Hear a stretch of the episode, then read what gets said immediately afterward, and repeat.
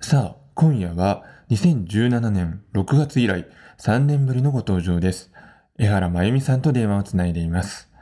江原さん、こんばんは。こんばんは。お久しぶりですお久しね。ぶりですね。うん本当にご無沙汰しました。ご無沙汰しています。はい。えーと、まず僕の方から、江原さんのご紹介をしたいと思いますけれども、江原さんは、えー、安曇野市にお住まいの旅と音楽とラジオを愛するトラベラー、えー、当番組、いいね合ってますかこれ？いいですね。いいですか？かっこいいですね。かっこいいですか？で、当番組以外でも、地元の FM 局などですね、数々のラジオ出演経験がおありです。はい。で、まあ、あの、最近どうですか？という感じなんですけれども、まあ今ね、はいこの収録時点では、引き続きええ新型コロナの影響で、ええステイホームな日々が続いていると思うんですが、そうですうね。ん。江原さんのお宅ではどんな感じですか？あの、自分自身はね、基う本ん、インドア派だから、あ、もともとそうなんです。あ、そうなんですか。へえ。本当にスポーツもしないし、あみたいな。そうなんですね。本当です。へーお家の中で、こう、ジメジメしてるのが割と好きだから、あーあ、じゃあ僕と一緒ですね。あ、なうんやっぱし、うん。同じ匂いうなんで、ん。外にね、出たいっていう、そうんの、うん。体を動かしたいとかいうストレスは、はないそんな人ほどないんですよね。ただね、まあ、子供がいるとうんね、うんそうですよね。不便ですよね、うん今いろいろと。だから、いかに、その、ちょっとしたことを楽しいことかのように、こう、見せかけて、こう、行くというね、うんうんうん。そんな日々です。そうですね。まあ、周りの環境を変えるんじゃなくて、うん自分の意識を変えるということですよね。まあ、よく言えばね、できてるかなって感じですけど、まあ、そうするしかないですもんね。うん、そうですね、うんご飯一つをイベントにするとか、ああ、いいじゃないですか。まあ、それしかないですよね。うんうんうん。で、まあ、こんな状況なので、ええちょっと今日はですね、夢のあるお話をお届けしたいなと思いまして、ねうんはい江原さんの方にちょっとお電話させていただいたんですけれどもあありがと、うございます。はい。あの、江原さんには2016年、えー、17年かに出ていただいた時にですね、はい。アメリカ横断ロードトリップというお話をしていただいていまして、はいで、まあ、かなり長い旅行だったので、ええ番組の中でも4回ぐらいにね、連続シリーズとしてやりましょうということで、はい。3回やりましたね。ねえ、せっかく、ねあと1回で完結。そうそうそうそう。あの、ニューヨークから出発して、結構西の方まで進んで、あとちょっとねというところだったんですけれども。まあ、江原さんもはい忙しいから、あの。なかな。かタイミングが合わなかったんですけれども、で、まあ、期間がちょっと空いているので、もう一回ちょっと最初から振り返ってみたいと思うんはいです。が、はい。えーまずこのアメリカ横断ロードトリップというのは、い、つ頃行かれたお話ですか？これはね、うん2005年ですね。?2005 年。うん。で、時期としては、ちょうど6月くらいですよね。6月なんですよ。ですよね。はい。はい。うん、で、えー目的地が、えーニューヨークシティから出発して、はい。西海岸の、これどこまで行ったんですか、ロサンゼルス。ロサンゼルスですね。はい。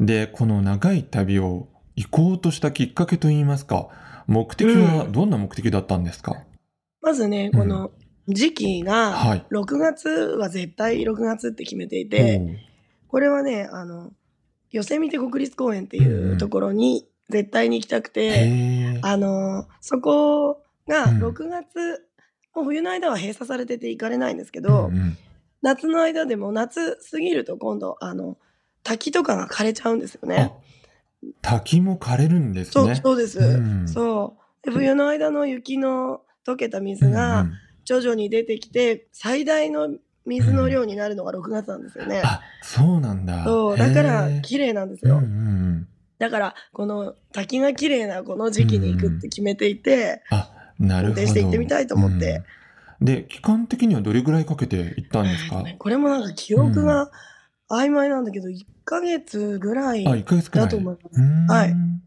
じゃあ、そんなロードトリップのイメージでですね、はい。その楽しい旅が始まるようなはい。曲をちょっとかけたいなと思いますので、はい。江原さんの方で曲を紹介していただきたいと思います。はい。えっ、と、はい。曲はですね、ハリウッドという曲で、マリーナザ・ダイヤモンほうドというほうほう。アーティストの曲なんですけども、ええ、この旅よりも少しね、後の曲なんですけどね、あの歌詞がね、こう、めちゃくちゃな、こう、アメリカってちょっと、ちょっとディスりつつも、でも大好きだ、大好きなんだけど、うん、洗脳されたくないというか、あの、毒されたくないっていう、こう、皮肉っぽく言ってる歌詞。そういう内容なんだ。そうなんですよ。うん、あと、もうすぐ LA に着くとかいう歌詞の部分もあったりなんかして、うん、なんかこう、ハリウッドに着く感じがこう出てくるかなと。はい。えー、さて、2017年の放送ではですね、まあ、先ほどもお話した通り、ニューヨークから、えー、ちょうどですね、横断のルートで言うと、半分を過ぎて少し西くらいの位置にするソルトレイクシティまでのエピソードをお話しいただいたんですけれども。はい、そうなんですね。うん、そうなんですよ。で、はい、あの、いくつかですね、お話しいただいた内容を僕の方でもちょっと聞き直しまして、うんうん、もう一回振り返っていきたいなと思いますけれども、はい、あの、まあ、アメリカのロードトリップというと、うん、誰もが思い浮かべるのが、広大な、あの、荒野にですね、一本の道がずっとまっすぐ続いていくという風景なんですけれども。うん、うん、その通りでしたよ。あったんですね。その通りです。うん、はい。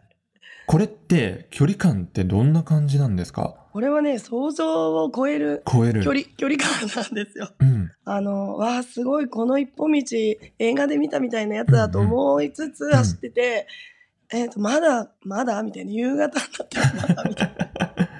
一日走ったのにまだあんま変わんないみたいな。変わらないみたいな。あ、そういう感覚なんですね。何百キロ変わんないまっすぐだったり、うん、うん、まあ、こんだけまっすぐ道を通せるうん、あの、なんて言うんでしょう。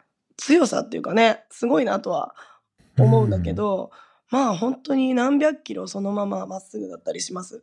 で、やっぱり1日の移動距離というのは、その200キロとか300キロとか行っちゃうんですか、ね、あ、もうそうです、そうです。うん、なんかその時に、例えば、うん、あと100キロぐらいって言ったら、あ、もうもうすぐじゃんっていう感じ なんですよ。でうんうん、で、日本であと100キロとじっともつかないんですけど、うんうん、そうですよね。うん、うん、アメリカだとあと100キロだと、あ、もう近いね、みたいな感覚なんですよね。そうですよね。まあ、うん、ちょっと日本だと、北海道が割とそれに近い感じがありますけれどもね。そうそうそうそう。そして、えー、途中のコロラド州のデンバーではですね、はい。えー、懐かしいお友達と再会されたということで、うん、えっと、このお友達はどういうところで知らわれたんですか、えっとね、高校生の時に。高校生の。はい。はい。自分がホームステイとか留学に行きたかったんだけれども、うんちょっと勇気ないとかお金ないとかいろいろで行けなくて、うん、それでその代わりにホストファミリーになったんですよね。それでアメリカの、あのー、人がうちに来てしばらく住んだんですよ。あのその人とすごく友達仲良くなって、うん、ずっと手紙とかやり取りしてたんですよね。うんうん、でだから高校生の時だからその時は何年ぶりだろうか。十何年ぶりの再会だったんですけど、うん、あの、今度はこちらから会いに行って、久しぶりに会って、うん、泊まらせてもらったんですよ、お家に。うん、結構やっぱり盛り上がりましたか？そうですね。全然その、あの、年取った人がよく言うけど、な十何年とか一瞬で亡くなるような、でもそうなんですよね。不思議ですよね、あれ。若い頃に会った人と、もう一回再会すると、うん、なんか戻ってきますよね。間のブランクが消えちゃったかのように。最初ちょっとね、あの、恥ずかしくって、どんな顔して会おうって思ってたんだけど、会ったらもう全然元通りな感じで。うんでもまた離れる時は今度いつ会えるかわからないから。そうですよね。もうな泣いて泣いて別れて帰ってきたんだけど。うん、はいで、アメリカだとやっぱりバーベキューとかして盛り上がるんですか？そういう時には。庭で、庭で。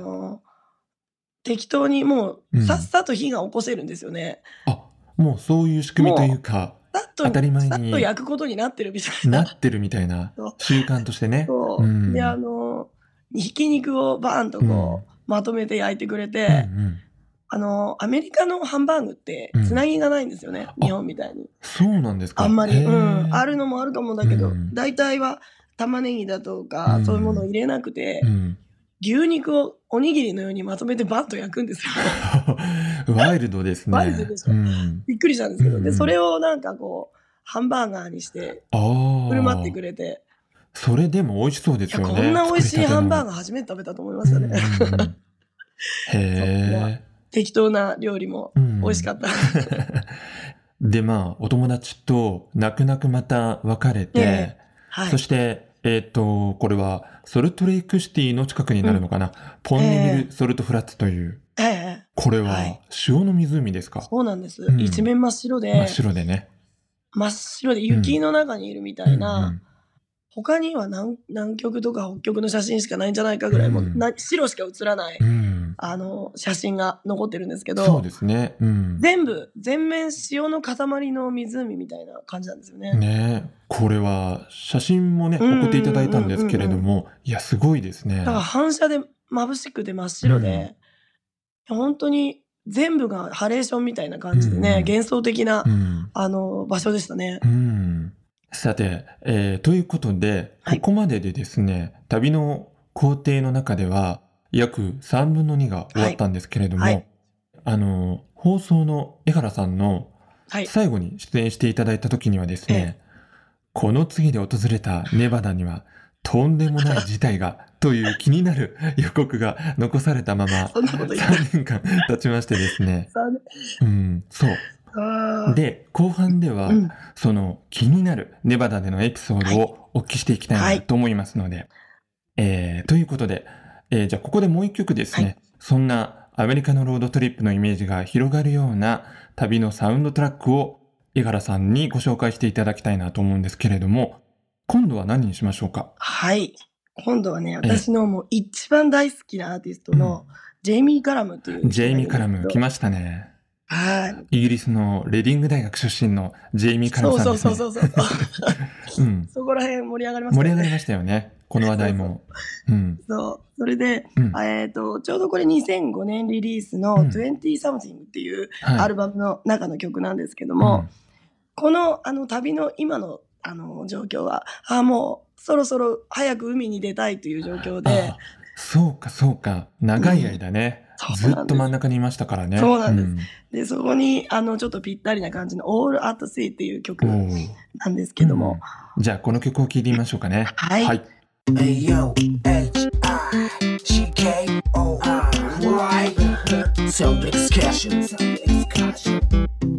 ヒッコリー、久野久志がお送りしています。サウンドエクスカーション。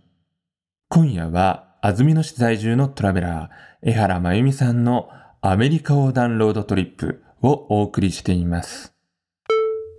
さあ、ネバダで何かトラブルがあったそうですね。なんか、うん、3年経ってとんでもないトラブルって何だったっけと。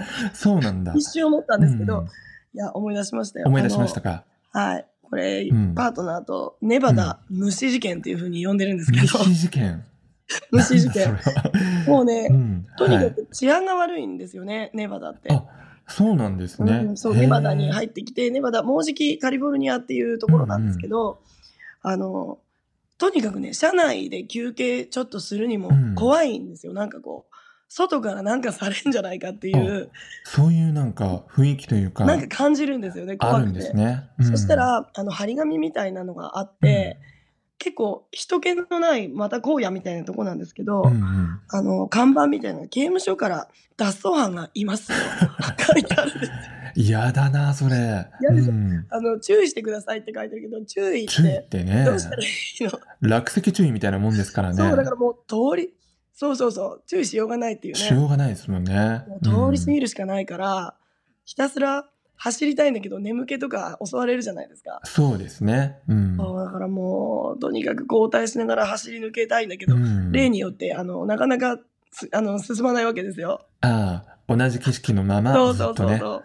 でしょっちゅうこの看板が、うん、あの脱走犯に注意って出て。きてとにかく降りずに行くぞって感じだったんだけど、これがですね、あの砂漠なのにどこから湧いてくるのか、あのちっちゃい虫がかげろうみたいなやつへなそうなんですね。の大発生みたいな、うん、世界びっくり映像みたいなのあるじゃないですか、うんうん、あるある。なんかこう虫が煙みたいになってるやつみたいな、うん、あのワイパーをやってもウィンドウォッシャーやっても、その虫が潰れて伸びて 怖いですね。曇りガラスになっちゃうんですよ。真っ白になっちゃうんですよ前が。じゃあ結構運転も危ないんですよね。危ないです、何にも見えないです前が。見えないですもんね。うん、そうだけど降り降りて吹くのもね、怖いし。口の中とかね入ってきちゃいそうだしね。虫も嫌だし脱走犯も嫌だし。そうですよね。降りられないから。とにかくその前がほとんど見えないまま、うん、潰れた虫で真っ白なガラスのまま、うん、ひたすら走ったっていう。いやもうあれ今思い出したら笑っちゃうんだけどその時は必死でね、そうですよね。笑っちゃう感じじゃなかったんですよ。へえ、まあ、たったそれだけのことなんですけど事件で。いやいやそれはもう大事件ですよ、うん、さあそしてそんなネバダを通り抜けて、はい、えっ、ー、とヨセミテ国立公園に到着するわけですよね。ええ。うんうん。ここが、まあ、旅の目的の一つでもあったと思うんですけれども、え、どうですか？実際に行ってみて。まあ、本当に、うん、あの、2回目ではあったんですけど、うん、私はね、あの、自分でたどり着いたら格別ですね、やっぱり。ああ、自分が運転して行ったというね。うん。うん、うん、あとは、その、ヨセミテバレーって言って、ヨセミテのいろいろなこう見どころのあるところと、外側のこう宿泊できるような場所っていうかテントだったんですけど、との距離が、うん、その自分で行ったからこそちょっとあの実感したというか、うん、あのちょっとテントの場所からちょっと見どころの場所とかちょっと物を売ってるところまで行こうと思っても何十キロとあるんですよね。そういう感覚なんですね。そう、それが1回目の時ちょっとやっぱ、あの人と行ってたもんで気づかなくて、うんうんうん。それが結構なんか、何が足りないって買いに行くってまた何十キロ買いに行かなくちゃいけないとか。結構大変だったんですけど。スケールがやっぱでかいですね。まあ、そう、全部が大きいですね、うん。日本の山とか自然ももちろん素晴らしいんだけども、うんうん、それの何十倍もなんか物が大きいっていう感じがしますね。全部が大きくて。うん、水もあの狙った通り最大量で、うんうん、トレッキングとかもしててもびしょびしょになるぐらいのしぶきで、うん、うん、いい時にうまくつけました。さあ、そしてですね、ヨセミテを出まして、はい、もういよいよ西海岸到着になるんですよね。ええ。うんうん。で、どうですか？このロサンゼルスの街に入った時の気持ちというか。これはね、うん、あの、そこのヨセミテから、地図上だとなんか割とすぐに、やっぱこれも、ね、もういい加減学習した方がいいですけど、うんうんうん、これも惜しきって思ったのに、うん、ちょっと取ったルートが悪かったりして、すごく遠かったんですよね。そうなんですね。そこが、うん、あの、人気がなさすぎて買い出しができなくて、お腹空いたまま結構ロサンゼルスにやっと着いた状態だったから、うん、もうなんか、もうやっと着いたなんか食べたいみたいな感じ すごい達成感ありましたね。まあそうですよね。うん。じゃあ、そんな長い旅がいよいよね、このロサンゼルスで完結したわけなんですけれども、はい、この長い旅を終えて、はい、今振り返ってなんですけれども、うん、江原さんの人生の中でですね、どんな影響を与えたと思われますか、うん、そうですね。他の旅もそうなんですけど、うん。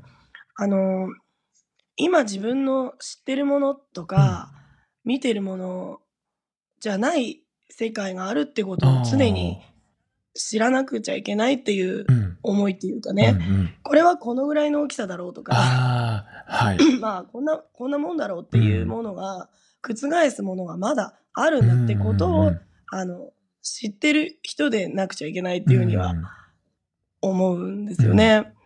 自分は全部知ってて、知ってるものが全てだと思わないようにしようっていう感じですかね。ね。まあ、アメリカについても、知識ではいろいろと得られるけれども、うん、体感しているのとしてないのでは、やっぱり違うと、ういう感じですかね。さあ、それでは最後にですね、今回の旅を締めくくるまた旅のサウンドトラックということで、はい、ご紹介していただきたいなと思うんですけれども、はい、これは僕からのリクエストとしてはですね、はい、この壮大な映画のエンドロールに流れるテーマ曲のようなイメージでお願いしたいなと思います。はい。えー、どうしましょう？えっとね、最後に選んだのは、インストゥルメンタルなんですけども、はい、あのトランペット奏者のエリック・宮代という、うん、あの、すごい、すごい、あの、怪物のようなプレイのすごい人がいるんですけども、えー、えー。とこの方の曲で「Dance to Your Heart」っていう、うん、あの曲にしたんですけどももともとメイナード・ファーガソンっていうトランペットでまた有名な人の曲なんですけど、うん、あのアメリカ横断ウルトラクイズのストワットレックのテーマとか、はいはいうんうん、ロッキーのテーマありますよね。ああれを吹いてるのがメイナード・ファーガソンなので、あ、ね、の、皆さんね、うん、音は聞いたことあると思うんですけど、うんうん、それをまたリスペクトしてやまない、えー、私のリスペクトするエリック・宮代というややこしい、ですか、うんうん、はい、エリック・宮代さんがカバーしたバージョンなんですけども、はい、あの、気持ちよいメロディーなので、ぜひ、イメージして聞いてください。わ、かりました。